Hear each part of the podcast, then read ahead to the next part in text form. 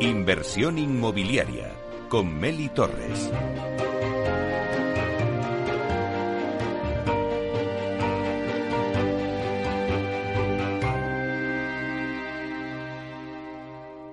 Inversión inmobiliaria. Comienza el debate.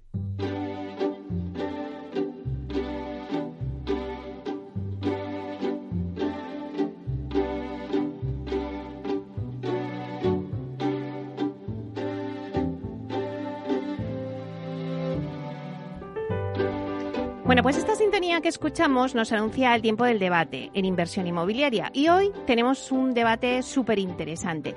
Está marcado por la actualidad, eh, donde vamos a analizar el mercado de suelo en Madrid, a raíz de la última operación de suelo que se ha adjudicado esta semana al grupo Ibosa de un suelo en Valdebebas. Bueno, pues es verdad que mm, eh, cuando hago debates a principios de año siempre os pregunto, ¿no? Los retos del sector en 2021, por ejemplo, ¿no? Bueno, pues uno de los retos que me dijisteis más importantes que tenía por delante el sector inmobiliario en este año 2021 era la generación de materia prima, es decir, la liberalización de suelo y producción de suelo. Bueno, ¿por qué decimos esto? Pues porque el suelo finalista en las grandes capitales, pues la verdad es que es muy escaso, siempre lo hemos dicho, y cada vez pues se va complicando más el tema. Si no corregimos esto, pues al final se va a dar en el mercado un desequilibrio entre la oferta y la demanda que se trasladará en el precio final. Bueno, pues hoy preguntamos en nuestra mesa de debate a los expertos cómo está la situación del suelo en Madrid.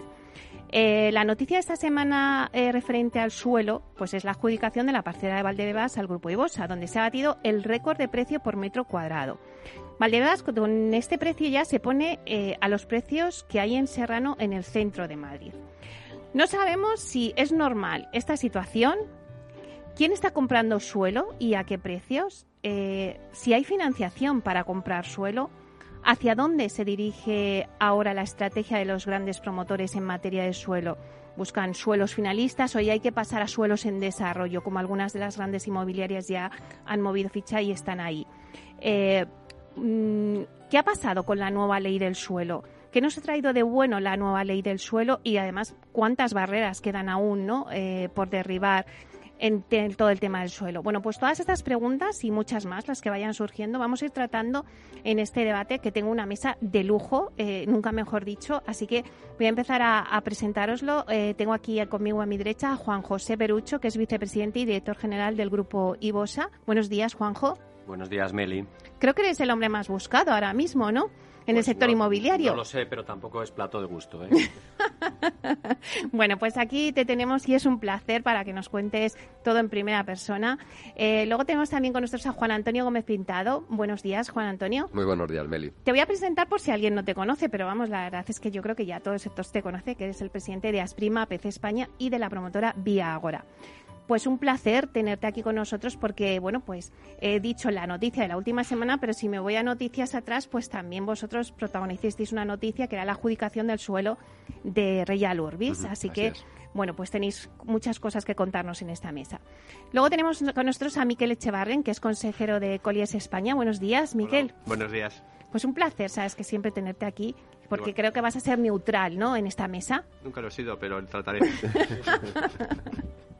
Bueno, y tenemos también con nosotros a, Raúl Guerrero, que es consejero delegado de Gestilar. Buenos días, Raúl. Buenos días, Mel. Gracias por, dejarnos participar en, este debate. Bueno, pues un placer, porque bueno, pues Gestilar es una de las promotoras que tiene muchos desarrollos en, en Madrid y creo que nos podéis aportar también mucho en este debate. Así que lo primero, siempre me gusta hacer una ronda, más que nada para bueno, pues para mm, coger un poco la impresión de cada uno, ¿no? Eh, yo sí os digo, eh, ahora mismo, eh, pues el tema del mercado del suelo eh, es oportunidad o riesgo. Empezamos contigo, Juanjo. Venga. ¿Qué crees tú? Pues mira, ni, no me voy a posicionar mm, ni por una cosa ni por otra especialmente. puede ser una oportunidad, tiene pinta de que va a haber oportunidades, pero yo por experiencia siempre miro a todos los lados porque siempre hay riesgo. Y desde mi punto de vista hay riesgo administración pública, eh, sea quien sea, eh, municipal, autonómica, estatal, es decir, siempre, siempre nos genera mayor o menor inseguridad jurídica, mayor o menor retrasos en nuestros proyectos.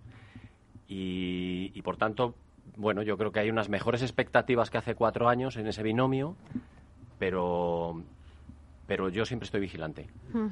Bueno, lo dejamos en tablas entonces. Hay oportunidades, pero siempre implican riesgos. Juan Antonio.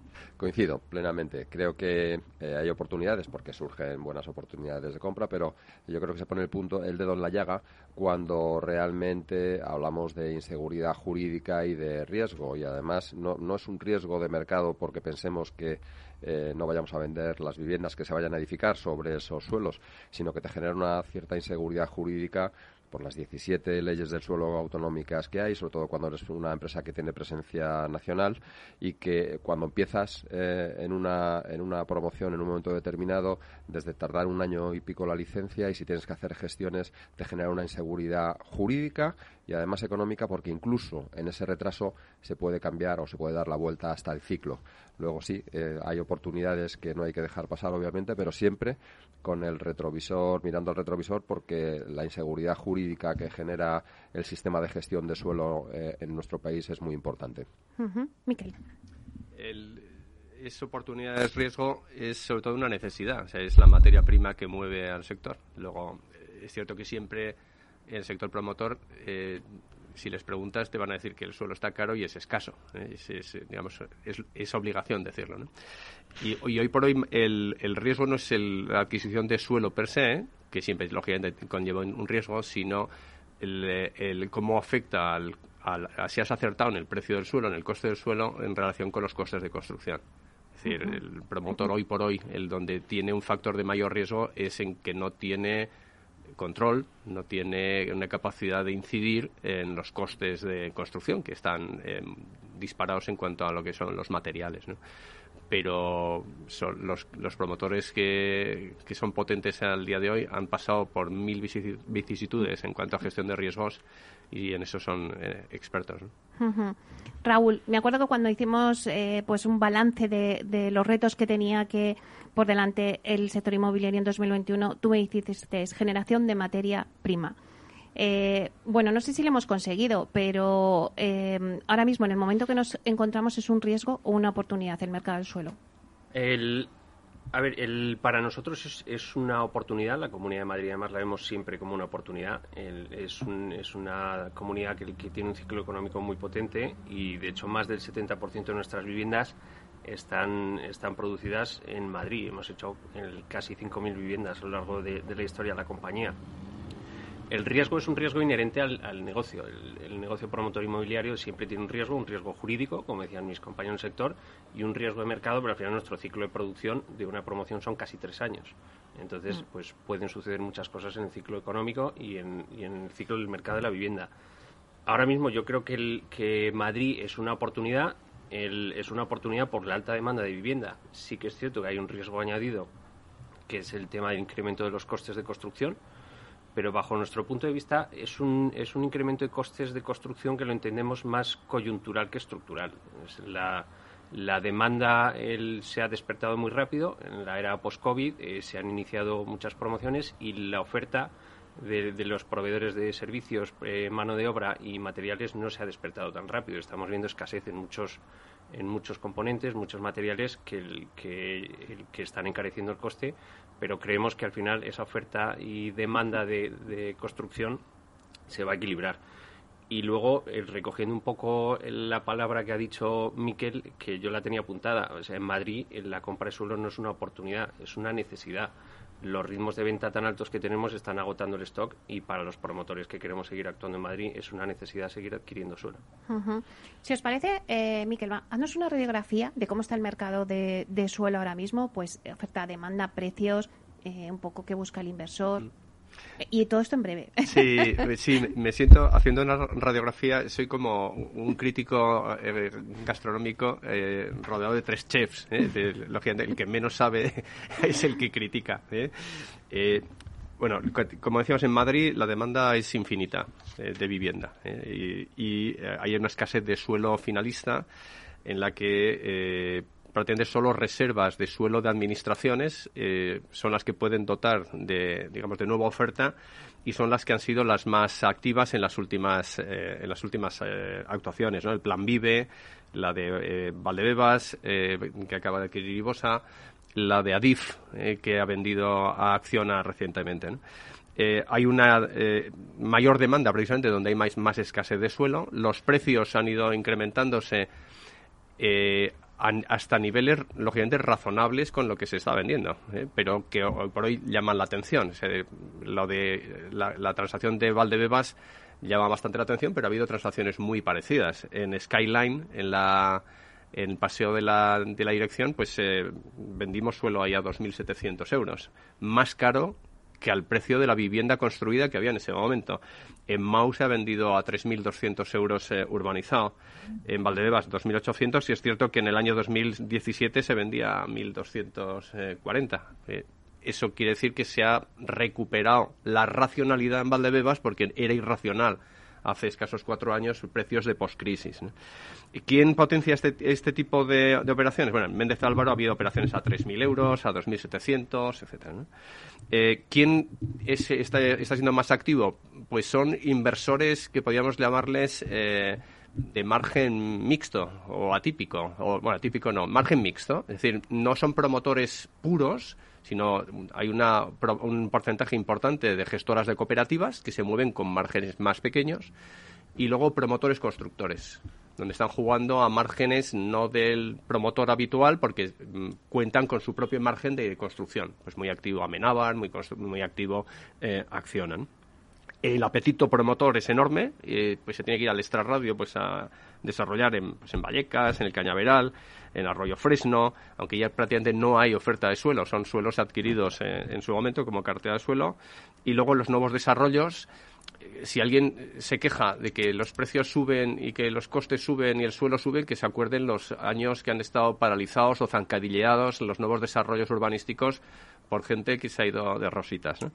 Eh, la, Solana de Valdebebas, eh, bueno, pues se están posicionando porque el promotor grande o promotor con recorrido tiene que, situarse ya en, desarrollos urbanísticos donde ya la incertidumbre pues ha eh, bajado significativamente.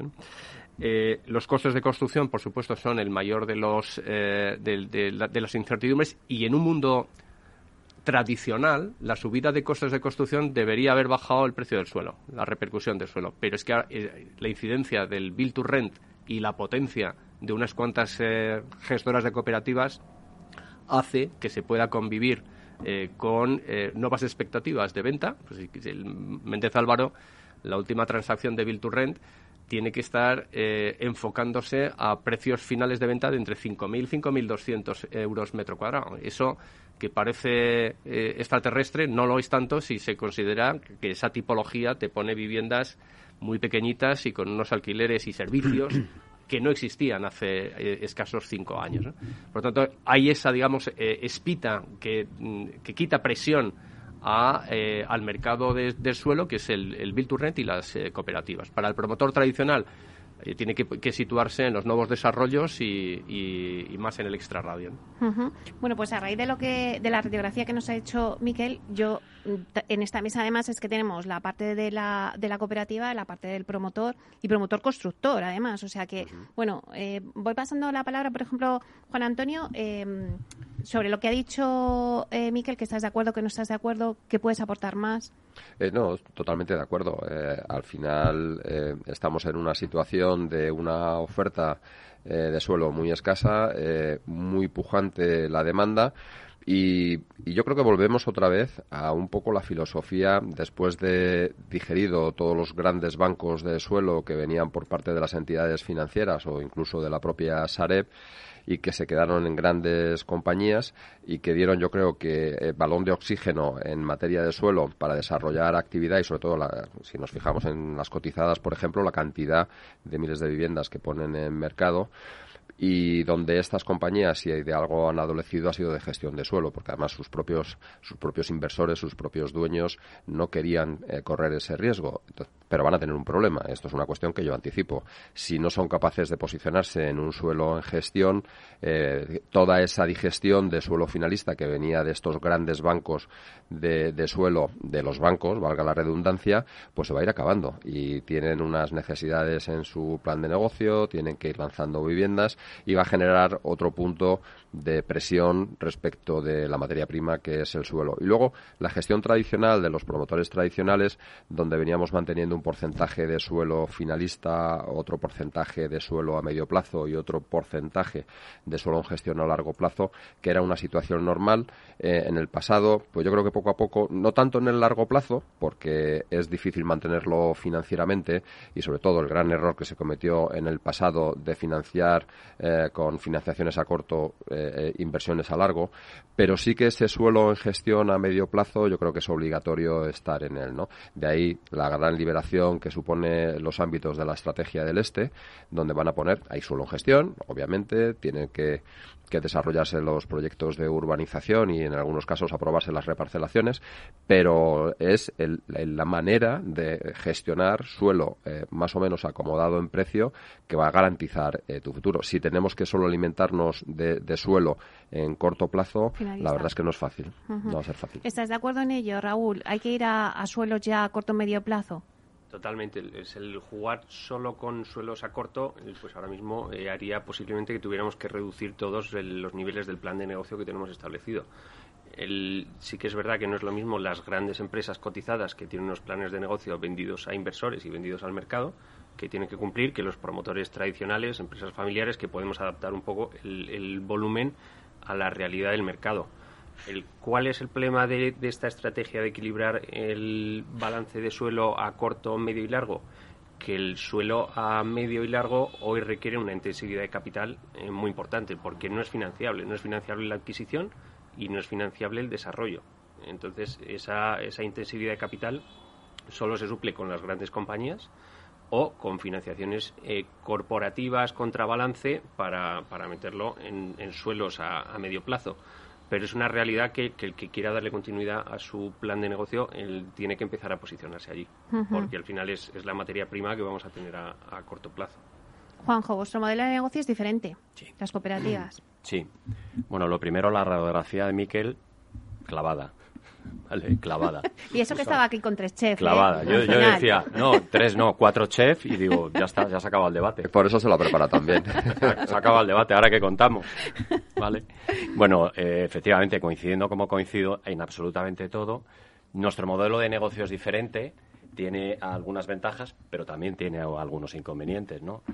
Eh, y, fíjate que nosotros no solamente gestionamos cooperativas, que es lo que empezamos haciendo, sino que también lo hemos derivado en algo que no deja de ser parecido, que es gestionar sociedades vehículo eh, con fondos de inversión, ¿vale? Donde entramos eh, mínimamente en el capital, y, pero al final es lo mismo, gestionas para otro colectivo.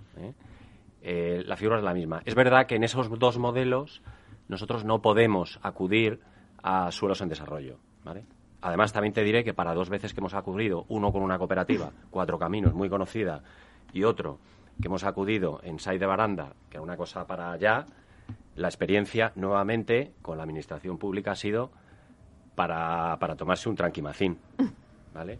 Entonces, eso tampoco nos invita mucho a meternos en suelos en desarrollo ahí yo creo que nosotros tenemos un hándicap importante, ¿vale? Porque aquel promotor, y más el tradicional, que no sé si equiparar a Viagora con de los tradicionales, a Menábar, que son más inmobiliarios, pues es donde tienen su gran punto fuerte, porque ellos se ubican allí, compran a un precio donde descuentan el elevado riesgo que hay de desarrollo y de alguna forma tienen tiempo para, planificar. ¿no? En nuestro caso es completamente diferente. Nosotros tenemos que ser como guepardos corriendo por el sector a la búsqueda de captura de un proyecto de reparcelación y en el momento que hay reparcelación entra al banco, captamos socios y nos lanzamos en picado y cuando la gente nos ha dado cuenta ya lo hemos comprado. ¿vale? Es otro modelo completamente diferente de negocio. No sé si así ha sido eh, eh, vuestra última adquisición de suelo de Valdebebas. ¿Ha sido como guepardos? sí. Cuéntanos un poquito. Déjanos un poco con la duda porque vamos a hacer una pausa. Hay 26, quedan como un minuto y medio para que la gente se quede conectada a escucharte. Bueno, pues eh, ha sido una operación inusual que no repetiremos, también lo digo, por luego daré los motivos por los que no repetiremos esa operación, porque es muy puntual y ha sido una operación muy característica de nuestro modelo de negocio. ¿vale? Luego, si quieres, contamos el, el por qué. Vale, ahora vamos a hacer, que nos queda un minuto, una ronda rápida. Eh, ¿Vosotros qué pensáis de esta operación, Juan Antonio? Y yo lo que hago cuando hay una subasta y, y, pues lo primero que veo es si, si, está Juanjo en la subasta o no. Y si está Juanjo en la subasta ya no me molesto, ya no voy, porque sé que no me la voy a llevar. Miquel. Es, es, eh, no es la primera vez que lo hacen. Entonces, eh, con un buen proyecto y, y, y, apostando con márgenes muy, muy ajustados, eh, juegan a ganar y a llevarse como en el casino. La banca, el que gana se lleva todo. ¿no? Es el resto de las cooperativas que han acudido los cooperativistas al final los acaba absorbiendo. Es muy inteligente y muy competitivo. Raúl. Bueno, nosotros la verdad es que Valdebebas es una zona en la que llevamos apostando muchísimos años. Hemos hecho ocho promociones, más de 750 viviendas y nosotros tenemos claro que, las posibilidades de revalorización de la vivienda en Valdebebas el, son, vamos, dan para lo que ha pagado Ibosa y, y, para algo más. Y además le estamos muy agradecidos porque nos ha puesto en valor todos los proyectos que teníamos ahí actualmente. Además ha sido un, una operación en la que, bueno, pues casi muy pocas promotoras eh, han acudido, casi todas han sido cooperativas, ¿no, Juan Antonio? No, pero yo insisto, porque está Juanjo, entonces cuando ya sabemos que está Juanjo ya no va la gente. No, no, no salen los números, entonces, no salen los números. A un promotor no le salen los números. No, eh, en, eh, por eso lo explicaba Juanjo perfectamente. Yo creo que ellos tienen un modelo de negocio completamente diferente. Eh, la gran diferencia que tiene un promotor es que corre con un riesgo promotor que si no vende, eh, pues tiene un problema importante. Y ellos cuando van, pues básicamente tienen la, la cooperativa llena, ¿no? Ya la tienen completada. Bueno, pues lo, lo dejamos ahí, retomamos en un minuto.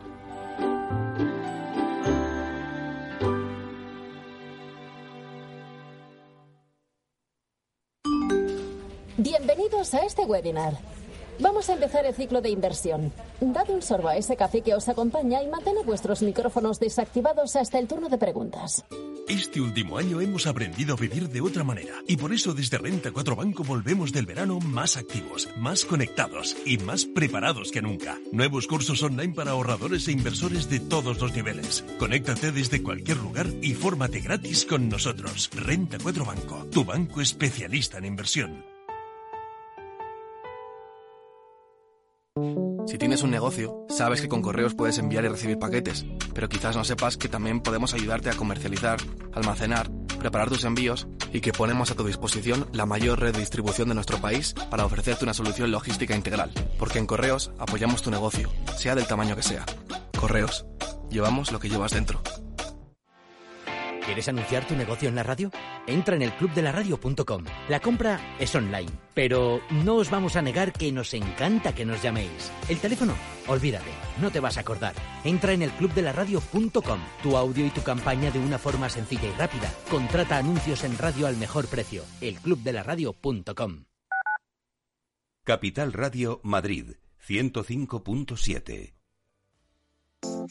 Hornos San Onofre. Somos pasteleros y eso nos gusta. Utilizamos materias primas que nos hacen disfrutar y elaboramos todos nuestros productos de forma artesanal, sin sucedáneos, ni margarinas, ni grasas trans. Sabemos que las cosas buenas son importantes. Con el hashtag buscamos gente dulce. Hornos San Onofre, calle San Onofre 3, teléfono 91 532 9060 y calle Hernani 7, teléfono 91 554 3396. También nos encontrarás en el mercado de San Miguel www.pasteleriasanonofre.com.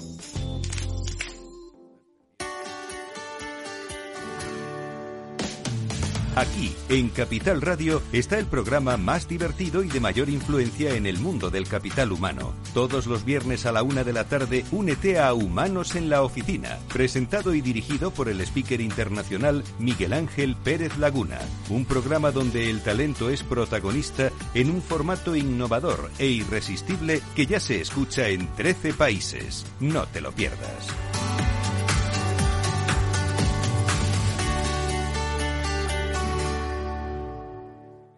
¿Harto de tertulias políticas y de quienes lo saben todo?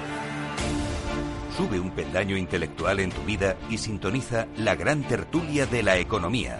Un debate pragmático y sin afinidades que revela las grandes transformaciones de nuestros días, con figuras de gran talla económica como Pedro Esbarz, Ramón Tamames, Francisco Navarro, César Arranz, Hermenegildo Altozano, Isabel Aguilera, Manuel Moreu, Juan José Rubio y Fernando Zunzunegui, entre otros. La gran tertulia de la economía, cada mañana a las 8 y 20 en Capital, La Bolsa y la Vida, con Luis Vicente Muñoz.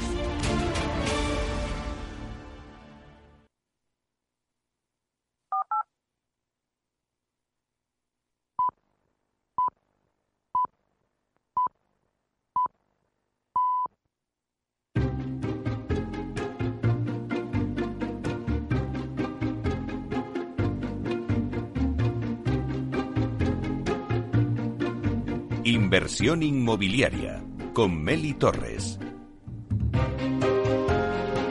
Bueno, pues seguimos con el debate de suelo que tenemos. Vamos a hacer un repaso rápido a la mesa que está aquí hoy en, Inversión Inmobiliaria. Tenemos con nosotros a Juan José Perucho, vicepresidente y director general del grupo Ibosa.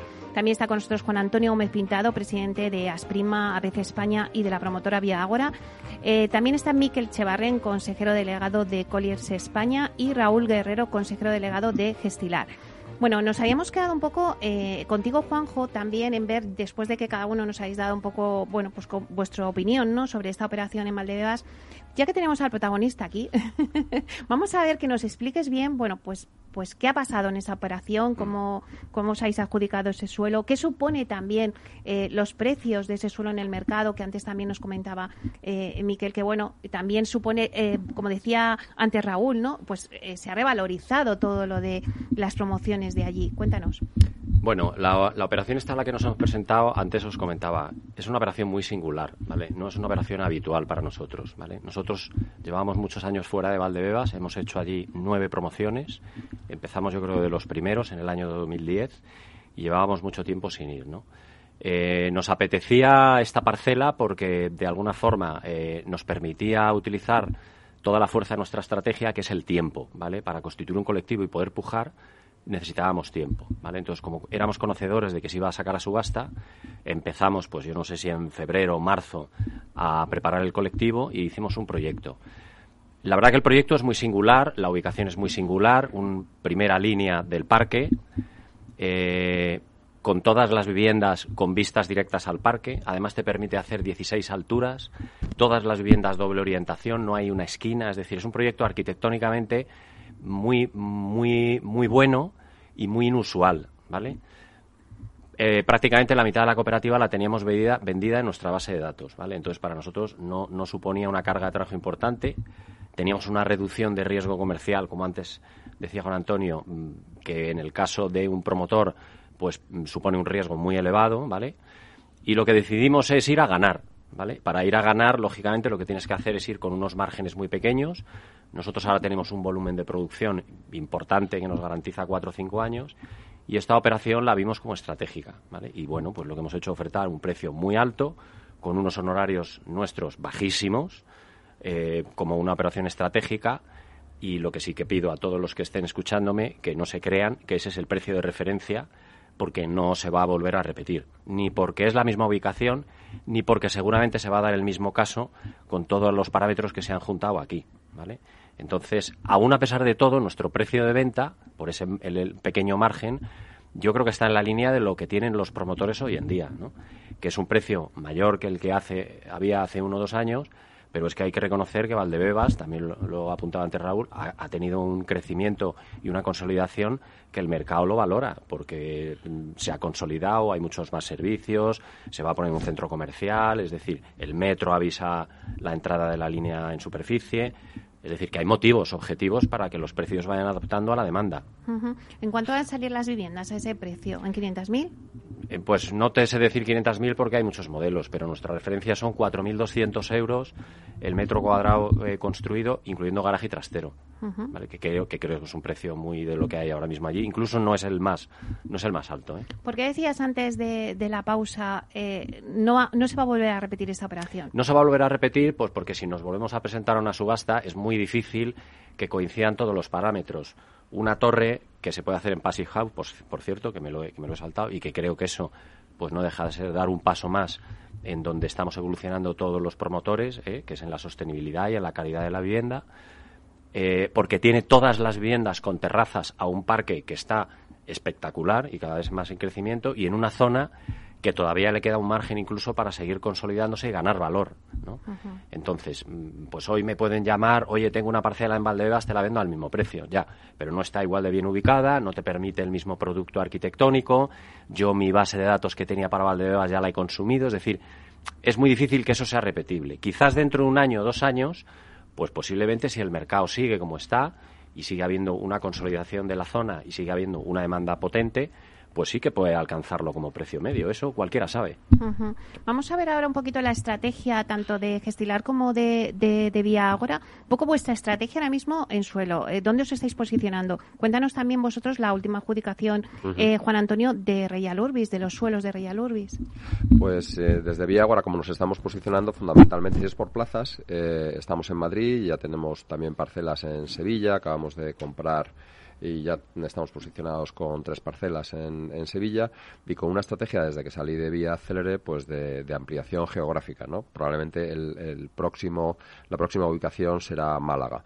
En cuanto la estrategia de suelo es lo que comentaba, tenemos que tener una, una parte clarísimamente en suelo finalista y nosotros no vamos al largo, pero sí que nos estamos ubicando en el medio. Mm, tenemos prácticamente 2.000 viviendas en los cerros para, para gestión en las distintas fases y seguimos mirando esta tipología de suelo.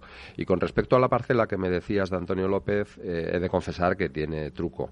Esto es una, esto es una parcela que era un proindiviso, con lo cual nosotros fuimos capaces de llegar a un acuerdo con una de las partes, en concreto con Sareb, y cuando se produjese la, la subasta del resto, pues hombre, em, prácticamente no es que tuviese garantizado que me lo llevaba yo, si el precio era razonable lo tenía garantizado porque yo tenía el derecho de retracto, de tanteo y retracto, eh, si se hubiese presentado alguien a esta parcela, con lo cual lo tenía fácil. También es desincentiva mucho cuando alguien que quiere mirar una parcela ve que dentro hay una promotora en un proindiviso.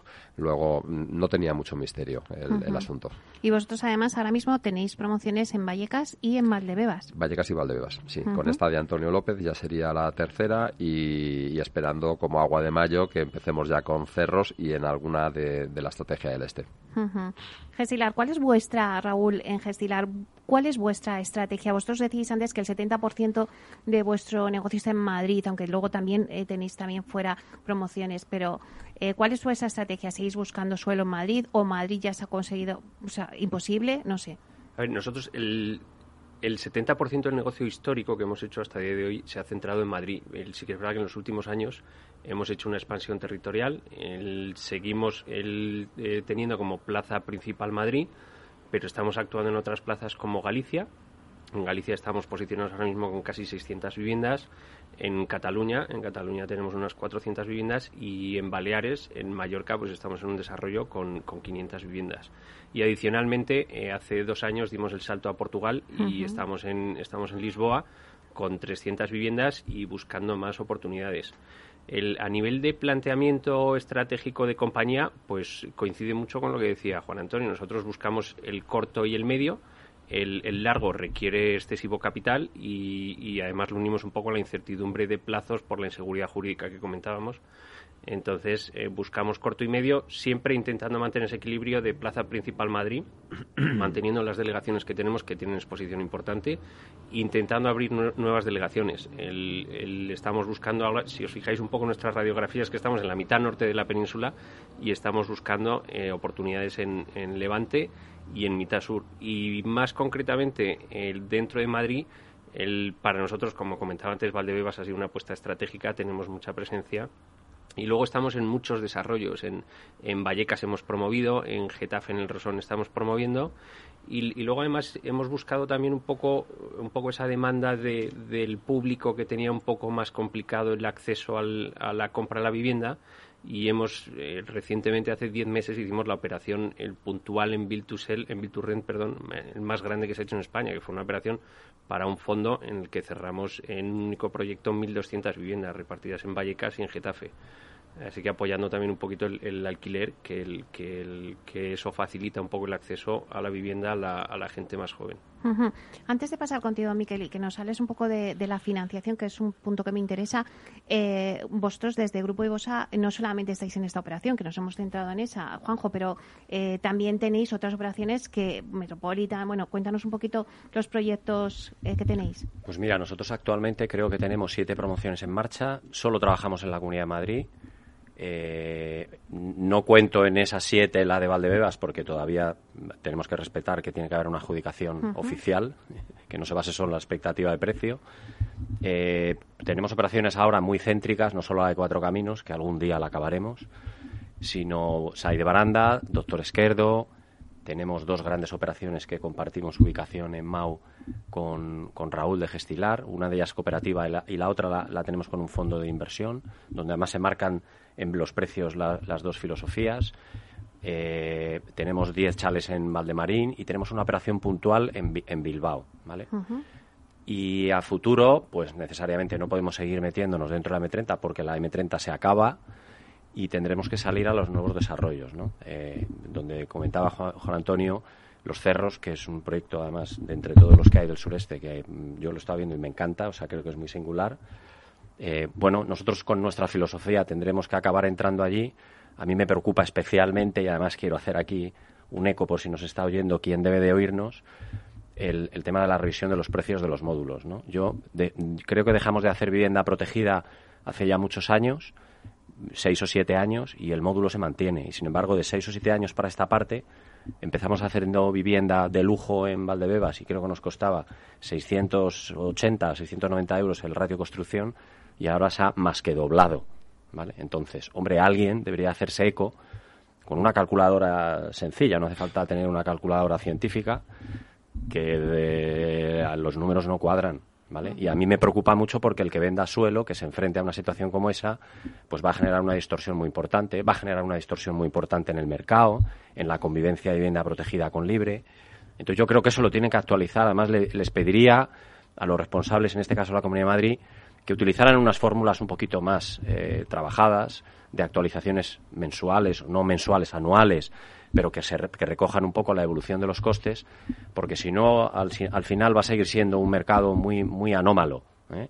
Y eso nos perjudica a todos, incluyendo a los que las compran. Bueno, pues recogemos también eso.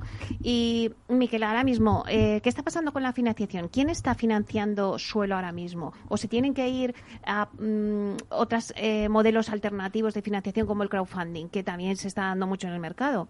Eh, es fácil de contestar. ¿Y de quién está financiando suelo? Nadie.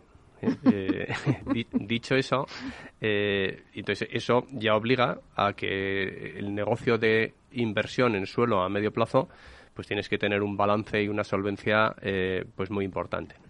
Incluso las grandes promotoras están yendo a vías alternativas de financiación, que no es financiación alternativa, de emisiones de bonos, que está, bien, está muy bien, siempre y cuando no te pases de la raya. Últimamente estamos viendo a Hooligan Lucky eh, aparecer en muchas emisiones de bonos que no se pueden pagar, no del sector promotor, afortunadamente, y probablemente no lo, no lo veamos, pero también tiene su, su, su aquel. ¿no? Acabamos de cerrar, que no le hemos comunicado a nadie, una financiación, es la primera. ¿Una exclusiva? ¿Una exclusiva? Sí, es una, es una exclusivita. Eh, es la primera vez que se hace en España. Hemos financiado a un promotor una línea de crédito a cinco años, sin garantía eh, hipotecaria, con la garantía de los capital calls del fondo que hay detrás. Y es muy novedoso y te permite algo que, que no para comprar suelo, pero te permite iniciar obras sin financiación bancaria porque precisamente te, mejora la posibilidad de eh, comercializar. La financiación alternativa eh, tradicional, es decir, cara, eh, jugaba una parte importante a que le sustituyese un banco. Si hmm. yo te financio pues, para el arranque y luego cuando el banco ya tenga precomercializado me financiará parte del suelo. Ahora es una jugada en la que en la que igual le puede salir mal a todo el mundo. Entonces la financiación alternativa está siendo cada vez más capital en lugar de financiación, porque es muy costoso y se queda hasta el final. Por lo tanto, no es financiación, es convierte al promotor prácticamente en un delegado de la financiación en el que cobrará algo si gana la financiación alternativa. Por lo tanto, esto cada vez es un juego de, balance más grande, de mm. empresas más grandes, que invita, lógicamente, pues a, a, tener más potencia y más, eh, más capital.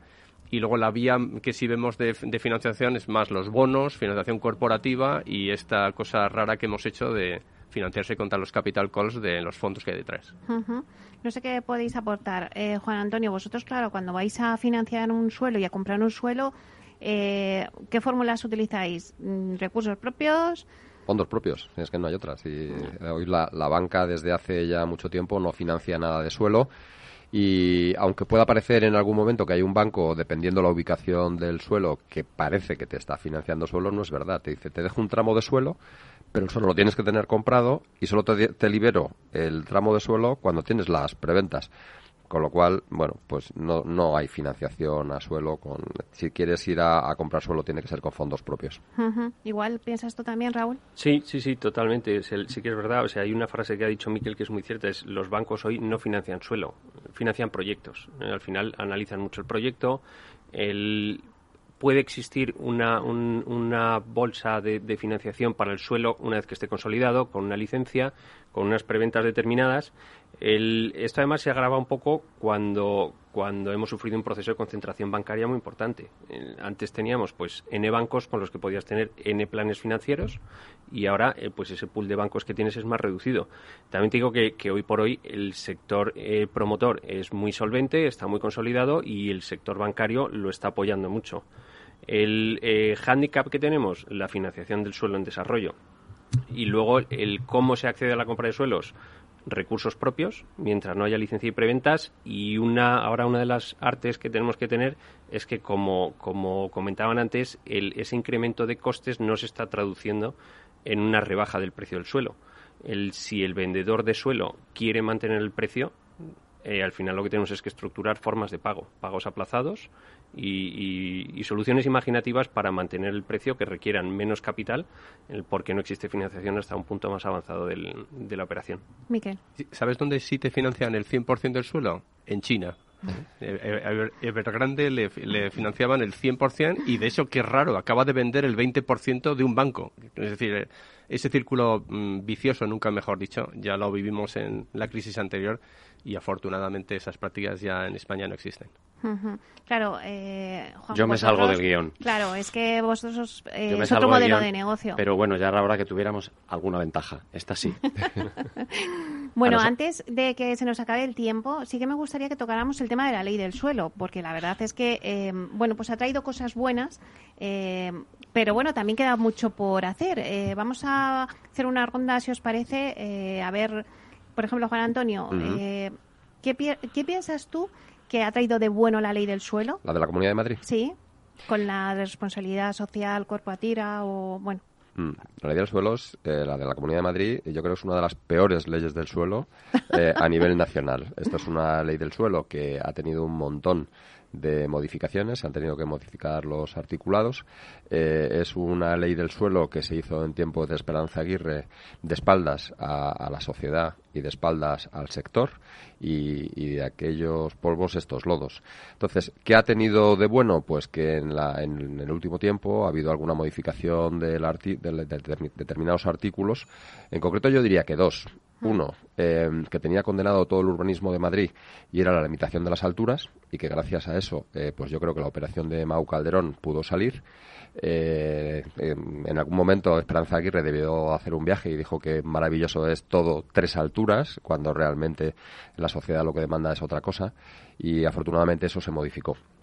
Y luego, eh, la segunda modificación eh, importante ha sido lo que nos ha permitido hacer las, eh, las licencias de, primera ocupación a través de declaraciones responsables.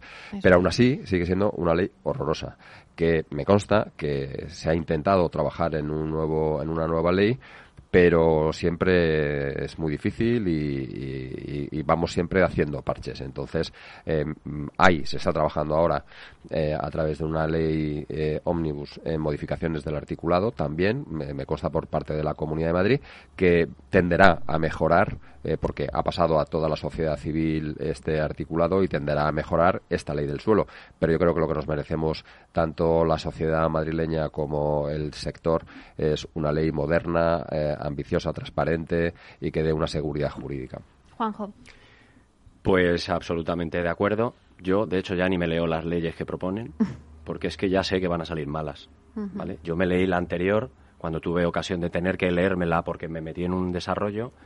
Eh, no sé si mi mentalidad de economista mm, por ingeniero tan cuadriculada me llevó a decir, mira, esto es un lenguaje críptico, interpretable de mil colores, que no hay quien lo entienda y que, y que es farragoso y medio absurdo.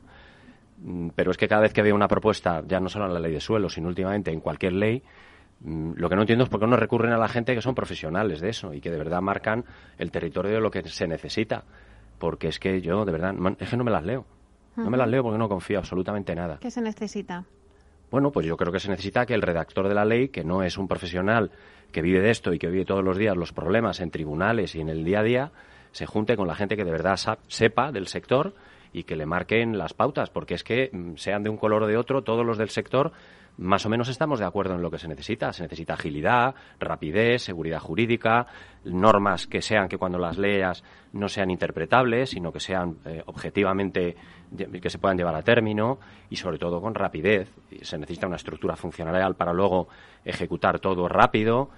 Y yo, de, verdad, o sea, yo es que he perdido absolutamente la confianza, absolutamente.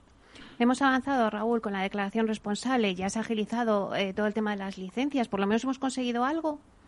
El, a ver, a nivel de la declaración responsable, lo único que hemos conseguido agilizar, que no es poco, es la entrega de las viviendas. La licencia de primera ocupación, pues ahora con una declaración responsable nos permite el entregar las viviendas a nuestros clientes y con eso estamos acortando no el tiempo que se pensaba que se iba a cortar porque la declaración responsable exige más documentación de la que antes exigía solicitar la licencia de primera ocupación, pero es un paso. Es un paso, pero que, que, es bueno, pero es insuficiente. O sea, toda la fase previa, que es la de la obtención de la licencia de obra, ahí no hemos mejorado nada y es donde realmente perdemos mucho tiempo.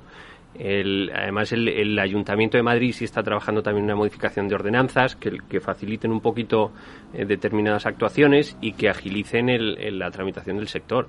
Además, el, datos de la Comunidad de Madrid, el sector inmobiliario constructor aporta el 20% del empleo a la comunidad por cada millón de euros invertidos se generan 10 empleos directos y 14 indirectos. Estamos hablando que el, desarrollo de toda la estrategia del sureste, que serían unos 30.000 millones de inversión, son más de 700.000 empleos. O sea, yo creo que es motivo más que suficiente como para pensar en, como decía eh, mis compañeros, pensar en una agilidad en esta tramitación porque se genera empleo, se genera actividad y estamos en un momento que es, que es bueno consolidar esta recuperación.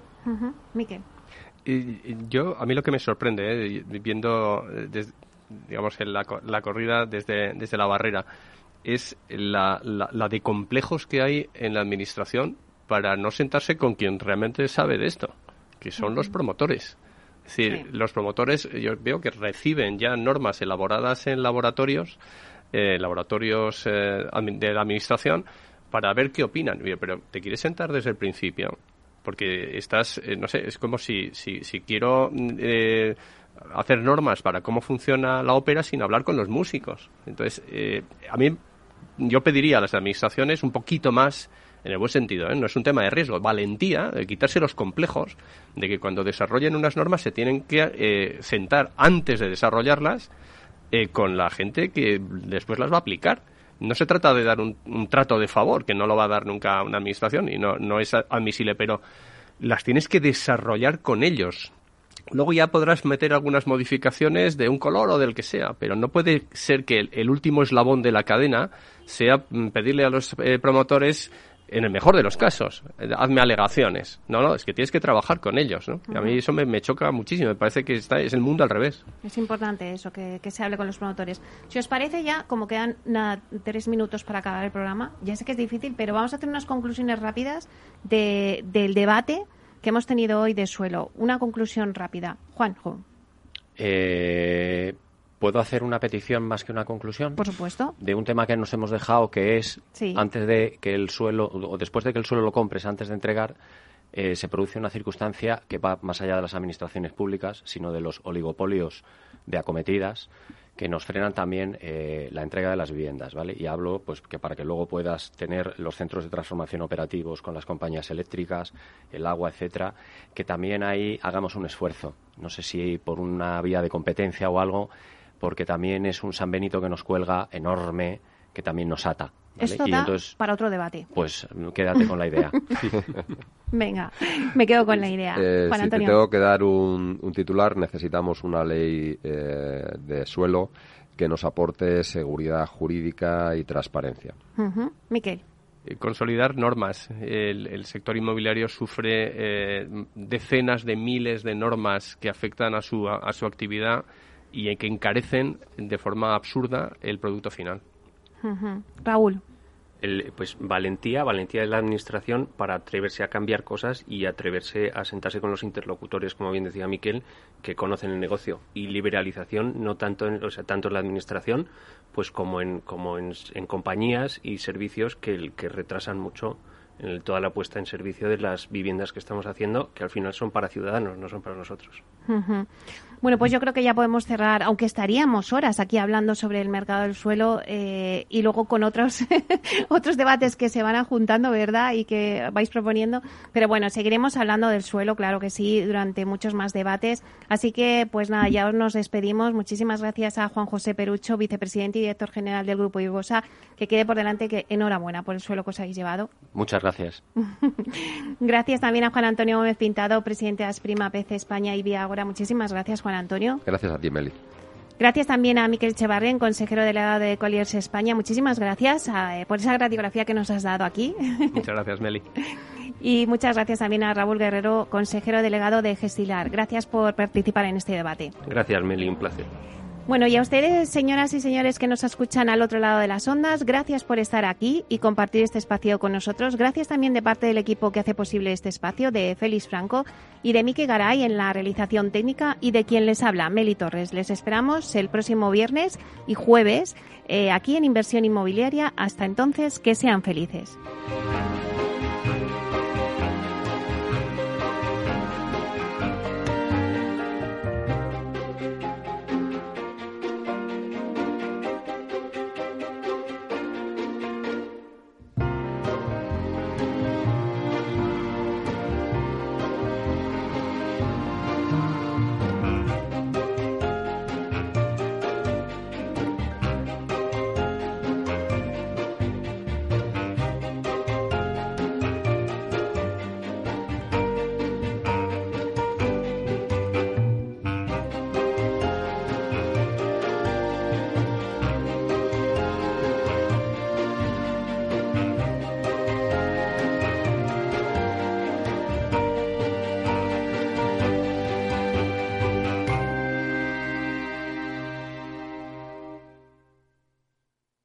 Neynor Homes les ha ofrecido inversión inmobiliaria con Meli Torres. Neynor Homes presenta Inversión Inmobiliaria cada jueves de 10.30 a 13 horas en Capital Radio, un espacio donde se darán las claves para realizar la mejor inversión en inmuebles y sacar la mayor rentabilidad a sus propiedades. No se pierda su cita inmobiliaria de la semana en Capital Radio. Ya no estamos en la era de la información, estamos en la era de la gestión de los datos y de la inteligencia artificial. El tratamiento inteligente de estos datos proporciona un valor enorme a las empresas en sus procesos de negocio. En Piper Lab ayudamos a nuestros clientes a tomar decisiones de negocio basadas en datos. Escúchanos todos los lunes en el espacio de Big Data de Capital, la Bolsa y la Vida. Tu radio en Madrid 105.7, Capital Radio. Memorízalo en tu coche. Disfruta de la mejor cocina gallega en Montes de Galicia. Todo un clásico moderno en el barrio de Salamanca. Disfruta de la variada dieta atlántica, de las mejores carnes y pescados tratados con respeto y transparencia y regados con una de las mejores bodegas de la zona. En grupo, en familia o en pareja, Montes de Galicia te ofrece el espacio perfecto en cada ocasión. Los viernes en Capital Radio, la salud protagonista. Valor Salud. Industria, pacientes, profesionales y directivos del sector. Investigación y todas las áreas del mundo de la salud y sanidad con sus personas y empresas. Evolución de la pandemia. Novedades de nuestra medicina y sus profesionales. Con los expertos y destacadas empresas. Valor Salud. Cada viernes a las 10 de la mañana, la salud protagonista con contenidos claves y un estilo propio. Valor Salud. Con Francisco García Cabello.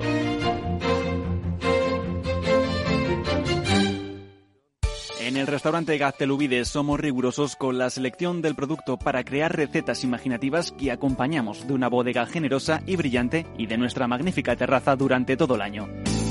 Restaurante Gaztelubide, carretera de La Coruña, kilómetro 12200, La Florida. Teléfono 91 372 8544. Una recomendación del programa gastronómico Mesa y Descanso. Los robots escuchamos Capital Radio. Es la radio más innovadora. Oímos a Saragot con Luis Vicente Muñoz. Ahí le has dado. Esto es Capital Radio. Di que nos escuchas. Capital Radio.